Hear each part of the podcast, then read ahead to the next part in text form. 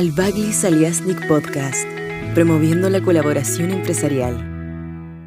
Bueno, me llamo Hunter Carter y soy socio de un estudio jurídico en los Estados Unidos que se llama Aaron Fox. Y yo soy el socio en cargo de, de litigios y arbitraje internacional y de un grupo de litigantes internacionales. Pero mi gran pasión, la verdad, es al servicio pro bono o ad honorem para mejorar eh, el acceso a la justicia. Y he podido reflexionar un poco este tema porque yo veo que tenemos una red en las Américas desde hace muchos años, unos 10, 15 años, que es cada vez más ofreciendo la oportunidad de fortalecer la sociedad civil y así el acceso a la justicia. En Chile, nuestro socio y cofundador de esta red es la Fundación Pro Bono de Chile. Y la Fundación Pro Bono de Chile cuenta con la participación cada vez más y cada vez más grande y apasionante de muchos estudios jurídicos en Santiago de Chile. ¿Por qué tenemos esa red? ¿Por qué tenemos ese afán para el pro bono? Resulta que por una tendencia desde hace muchos años, cuando era joven, cuando era alumno de la Facultad de Derecho, teníamos el hecho de que los estudiantes, los mejores estudiantes en particular, quisieran ofrecer un servicio pro bono a la gente con más necesidad, gente que no, pueden pagar por el servicio y que el préstamo del servicio sea en el interés público. Acceso a la justicia es en el interés público, porque sin justicia no hay paz, sin justicia no hay equidad, sin justicia, justicia no hay prosperidad, ni la posibilidad de prosperar o de pasar a las nuevas generaciones la posibilidad de prosperar. Entonces, la justicia es la alternativa a la violencia, a la pobreza, a la miseria y en muchos casos también presente oportunidades profesionales para gente que se sienten inspirados para también contribuir a la justicia. Por eso teníamos dentro de nuestros pequeños grupos en las facultades de derecho un gran afán para participar en el pro bono y reconocemos que tenemos en la licencia de ejercer la profesión un monopolio. Es decir, somos los únicos que tenemos acceso a la justicia y por eso es aún más importante. Bueno, con toda esta pasión para inclinarnos no solamente a la profesión y, y a los clientes que pueden pagarnos, también exigimos de nuestras firmas, de nuestros estudios jurídicos, que organícense de tal forma que podemos recibir el mismo eh, crédito, podemos decirlo así, por nuestro trabajo, por clientes que no nos pagan, al igual que, del, que, que, el servicio que prestamos a los clientes que sí, que sí pagan. Y también insistimos en que las organizaciones del bar, de los colegios de abogados, eh, inclínense también para respaldar y fortalecer el crecimiento del pro bono. Dado eso, tenemos en el New York City Bar un centro de justicia internacional nombrado por el ex secretario del Estado, Cyrus Vance. Y el Vance Center es reconocido por todas partes del mundo, pero especialmente en América Latina y en África, por colaborar con fundaciones como la Fundación Pro Bono en Chile, la Fundación Pro Bono de Colombia, etcétera, etcétera. En cada, cada país tenemos una fundación que funciona como lo que se llama clearinghouse, es decir, un intermediario.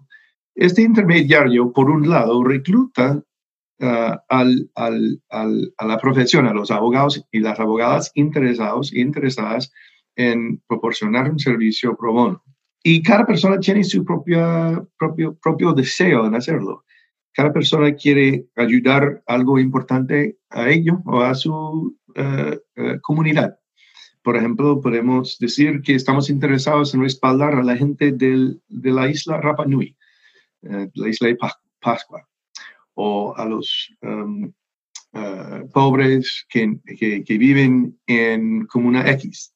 No, no importa de dónde viene la idea, lo importante es que haya, que haya una pasión para involucrarse en un grupo, en una comunidad, para proporcionar el servicio pro bono. Y por el otro lado, el intermediario recluta potenciales clientes. Y ah, en ese sentido es importante trabajar con los líderes de tales comunidades. Por eso es importante impulsar la formación técnica, el incremento de recursos humanos y económicos a las organizaciones no, gubernamentales eh, eh, eh, de la sociedad civil de cada, de cada comunidad. Sea que la comunidad LGBTI, por ejemplo, que tiene en Chile la Fundación Iguales, tiene Móvil, estos grupos tienen líderes y estos líderes colaboren con la Fundación Pro Bono de Chile para ofrecer oportunidades para abogados de trabajar pro bono con los clientes, con los miembros y hasta las ONGs eh, eh, para eh, prestar un servicio pro bono. Y lo que veo en mi, en mi caso personal es que en Chile el pro bono es súper fuerte y es cada vez más incrementando en su alcance. la Fundación Pro Bono de Chile está trabajando con muchos de los estudios en, en, en, Chile, en todas partes de Chile, basado principalmente en Santiago, pero también en otras partes del, del país. Y hay una gran diversidad de, de programas eh, en que los abogados pueden participar. La Fundación Pro Bono Chile también presta un servicio de formación técnica o ofrece oportunidades eh, en eventos sociales de conocerse mejor y construir redes. Estas redes son construidas por personas que tienen muchos intereses en común, como yo, por ejemplo, tengo en común con los abogados chilenos que conozco a través de la Fundación Pro Bono Chile. Así podemos decir que son grupos de intereses, pero grupos de intereses en mejorar el acceso a la justicia. Si yo ayudo a un cliente, a un sencillo cliente, si yo lo puedo encontrar, tal vez tengo formas de acceder a los clientes, sería una cosa muy positiva. Pero es aún más positivo si podemos organizar sistemáticamente formas para los clientes y los abogados de conocerse. Y así podemos no solamente prestar un servicio en un tal caso sencillo, sino también sistemáticamente establecer la disponibilidad de abogados para ayudar a los, a los clientes que no pueden pagar. En ciertos países hay también suplementos o subsidios para pagar a los abogados que presten servicios a clientes que no pueden pagar. Yo creo que en la justicia, y especialmente en cualquier forma de justicia penal, es un derecho personal, eh, perdón, eh, un derecho humano y un derecho civil que un abogado te acompañe y te asesore en cualquier encuentro con el gobierno en que tu vida o tus bienes están en riesgo por, por razones penales. Somos lejos de eso en muchos países, especialmente el mío, eh, pero tenemos que construir sistemas como el pro bono, como los intermediarios o los clearinghouses, para eh, eh, elaborar y fortalecer eh, que perseguimos una condición en que nuestros países gocen de suficientes cantidades de abogados interesados y de organizaciones civiles, en grupos civiles, en la sociedad civil, para organizar la introducción de estos abogados y también para acompañar los abogados que pueden hacer su trabajo mejor. Yo creo con el sistema del pro bono, de los estudios, de los colegios, de las fundaciones pro bono, podemos decir que estamos fortaleciendo mucho al acceso de justicia, mucho más allá que proporcione el gobierno. El pro bono funciona mejor cuando está respondiendo a, a una situación social o una crisis, porque son en estos momentos que hay mucha necesidad de acompañamiento y que hay obviamente una insuficiencia del abastecimiento de esta, ayuda profesional. Yo diría que, por ejemplo, con la pandemia tenemos aún más, eh, una situación aún más problemática, porque en, en, mi país, como supongo en Chile también, tuvieron que cerrar acceso a los juzgados. Es decir, que no sabían cómo organizar que se puede eh, asegurar eh, una audiencia en persona eh, ante un tribunal en donde alguien busca protección o busca con una demanda y la verdad todo el sistema de justicia en ese sentido ha tenido que suspenderse. Y la suspensión de justicia es muy mala por una mujer, por ejemplo, que necesita protección de un abusador. eh, eh, o por una familia que están al punto de perder su, su hogar. Entonces es muy, muy difícil, pero también es una situación con muchas aristas, ¿cierto? Hay, distintas aristas por pobreza, por, por condición social, por razón jurídica de, de la causa, y por eso necesitamos una gran diversidad de respuestas. Por eso lo que me encanta del pro bono, del sistema de pro bono que tenemos, es que está, está fortalecido por su esencia, que es la diversidad. En la diversidad tenemos los abogadas, los abogados que, que interesen en, en defender casos y por distintos lados sus intereses penetran a las distintas comunidades o a los distintos tipos de clientes que son necesarios. Así que veo que es un constante en el mundo de pro bono de intentar e, establecer o construir nuevas respuestas en situaciones difíciles. Es una llamada al servicio. Dicho eso, hay ciertas paredes que nos impiden completamente de, de, hacer las cosas que necesitamos hacer en ciertos momentos. Hay ciertas barreras como que las puertas de los juzgados están cerradas. Pero hay otras que también nos impiden y es la ausencia de recursos económicos. Las ONGs de la sociedad civil necesitan apoyo económico para pagar los salarios de las personas muy dedicadas a organizar y conectarnos con nuestros clientes. Por eso digo que si uno no puede prestar un servicio, uno puede donar una pequeña plata.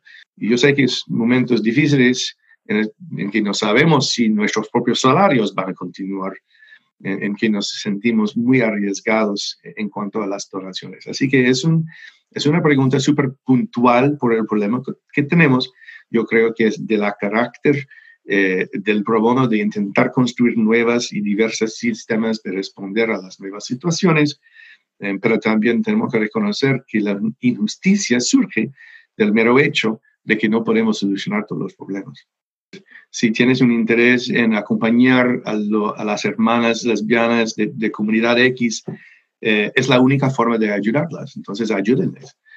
Yo diría un poco más eh, razonablemente que el mundo de los estudios y de la profesión de hoy es muy distinto que en el pasado. Cuando era joven yo, era muy difícil convencer a los líderes de los estudios de arriesgarse porque en su forma de competencia del momento, mucho más importante era el mantenimiento de un cliente sin arriesgar cosas, sin, sin hacer ondas, hacer olas. Perdón. Y don't make waves, que, que te mantiene muy como quieto, no, no, no te provoques a nada, a nadie. Vino yo y vine yo y yo dije, mira, em, yo tengo un cliente y, su empresa está despidiéndolo injustamente, va a perder su, su protección del sistema de salud de la empresa y tiene SIDA. Y es muy injusto. Eso hace 30 años fue un caso un difícil para aceptar en, los jurídicos, en los estudios jurídicos. Afortunadamente, yo no sé cómo callarme y insistí eh, eh, eh, a los líderes de la firma, intenté persuadirlos. Esa es la palabra clave, es lo que hacemos. Somos abogados, somos capaces de una cosa más que otras, es persuadir. Esa, es, nuestra capacidad, es nuestro don de persuadir. Entonces intenté persuadir a los líderes de mi empresa que tenemos que ayudar a, a estos clientes. Y la verdad, pese a que tuvimos muchos clientes en el sector inmobiliario, pudimos aceptar un solo caso para hacer un show, yo creo, para, satisfacerme, porque yo fui muy insistente. Y ganamos el caso.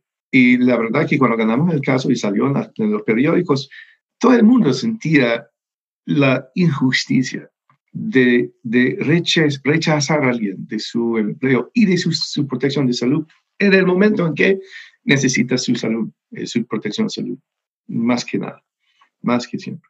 Así que con el eventual segundo y tercero caso, me em, agregué a, la, clínica, se llama una clínica, eh, Whitman Walker en Washington, D.C., y organizamos un grupo de abogados voluntarios. Y eventualmente resulté elegido a la junta directiva de la clínica.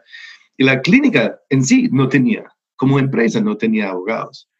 Y tenía muchos problemas con el gobierno y con ataques de distintos lados y todo eso que organicemos dentro de mi, de mi estudio una forma de representar a la empresa, es decir, la clínica, eh, y, fortalecer su acceso a justicia, promocionar nueva legislación, eh, eh, participar en la compra o, en el recibo de, casas donadas para, para, albergar nuestros clientes y, y, albergar, esa no es la palabra, pero invitar a nuestros clientes a vivir en una casa en una buena situación. Así que estoy contando cómo como poco a poco he podido convertir en, eh, desde la representación de un solo cliente a una empresa, a una clínica que representaba a todos los clientes, considera la persona considera en Washington, D.C., es decir, una gran empresa. Tenía un presupuesto de como 30 millones de dólares anuales y con 2.500 voluntarios.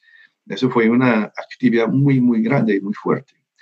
Eh, yo cuento eso porque es una perspectiva personal, pero yo veo que hay ciertos temas importantes en todo eso. Dado los logros de mi firma, de mi estudio, los socios se sintieron más orgullosos al decir a sus clientes, somos el único, somos la primera que ha hecho todas estas cosas. Y que cada vez más importante era no solamente competir con los eh, eh, eh, egresados de la Facultad de Derecho, sino también con los clientes. ¿Y quiénes son los clientes? Ahora, yo digo en América Latina, la mayoría de los clientes que conozco personalmente tienen en su dirección jurídica, como directora jurídica, una mujer. Muchas veces una mujer profesional. Estas mujeres no piensan de la misma forma que los hombres blancos y viejos que no quieren interrumpir con la estabilidad de sus sistemas. Al contrario, están interesadas en ver cómo solucionar problemas, prácticamente. Y por eso cada vez más es importante de manifestar que su estudio es ágil, que su estudio es capaz de ajustarse, de inventar o innovar en nuevas medidas, de hacer las cosas necesarias. Si uno contraiga con un, con un estudio de, abogados, es para solucionar problemas y para que no perpetúen y que podemos innovar en la solución de problemas, que podemos funcionar con escasos recursos económicos y no con todos los recursos que no es posible. Así que yo veo en todos estos temas que mi actividad pro bono personal, eh, a través de intentar persuadir a mis socios, intentar competir con los otros estudios, intentar satisfacer a, los deseos de nuestros clientes, podemos decir que hemos convertido un sistema muy cerrado en un sistema muy abierto y muy diverso. Bueno, para concluir, yo diría que a los, a los nuevos abogados y a las nuevas abogadas hay que intentar de buscar un camino personal, que es un camino de interés personal hacia una comunidad en particular y de inclinarte a hacer lo necesario, aprender quiénes son los líderes, quiénes son las ONGs de la, de, la sociedad. Y por el otro lado, eh, eh, eh, aprender cómo incluir estos clientes en el servicio desde su estudio, si tienen un estudio. por eso tienen que, que, intentar influenciar el estudio de agregarse a la, a, a la Fundación Pro Bono o de participar en eventos pro bono o de colaborar con otros estudios en casos pro bono. Y desde allí, cada abogada y cada joven abogado puede determinar cuál es su propio futuro, cuál es la cosa que, que, satisface, que satisface su pasión para prestar este servicio. Yo creo que es muy importante hacer algo que es personal, relevante a la comunidad, que responde a su pasión pero que no permiten que ningún obstáculo te, te impide. Porque no hay ningún obstáculo que una vez pensado no puedes sobrepasar. Permíteme una reflexión final que es muy personal y soy muy agradecido de que a través de esas experiencias he recibido mucho más que he dado. Yo veo en la colaboración que tenemos con abogados de distintos países, una red internacional que nunca hubiera podido construir yo mismo. Si bien es cierto que hay redes profesionales entre los abogados, estas redes son mucho menos interesantes y poderosas que las redes de abogados interesados en colaborar para eh, eh, incrementar y mejorar el acceso a la justicia a través del pro bono. Por eso soy muy feliz. Al Baglis Aliasnik Podcast, promoviendo la colaboración empresarial.